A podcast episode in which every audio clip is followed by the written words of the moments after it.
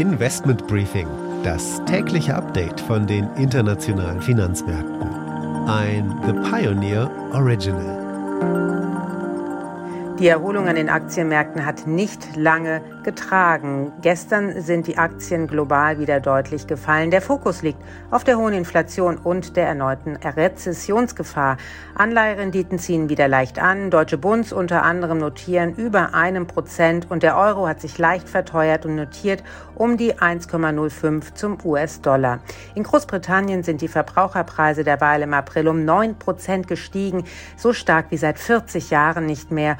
Und die USA, die machen sich Sorge, dass ein potenzielles Ölembargo gegen Russland die Preise noch weiter treiben könnte und zu höherer Inflation führen könnte. Damit einen schönen guten Morgen aus Frankfurt. Mein Name ist Annette Weißbach. Ich freue mich, dass Sie beim heutigen Investment Briefing wieder mit dabei sind.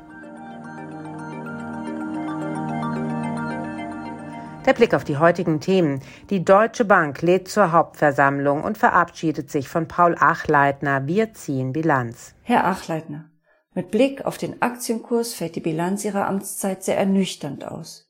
Der Sanierungsbedarf bei der Deutschen Bank war besonders groß und die Sanierung wurde zu spät angepackt.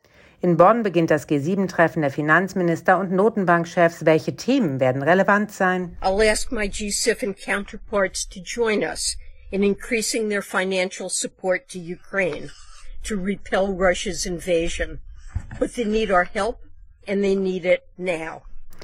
Anschließend schauen wir an die Wall Street mit Anne Schwedt. Da gab es gestern einen so großen Ausverkauf, wie wir ihn seit zwei Jahren nicht mehr gesehen haben, ausgelöst durch schlechte Zahlen aus dem Einzelhandelssektor. Und die Aktie des Tages ist Siemens Energy. Das Unternehmen plant die Übernahme der spanischen Windkrafttochter Gamesa.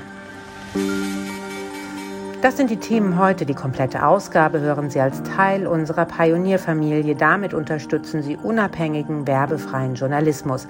Alle Informationen dazu finden Sie auf unserer Webseite thepioneer.de. Ich hoffe natürlich, wir hören uns schon bald in aller Ausführlichkeit wieder.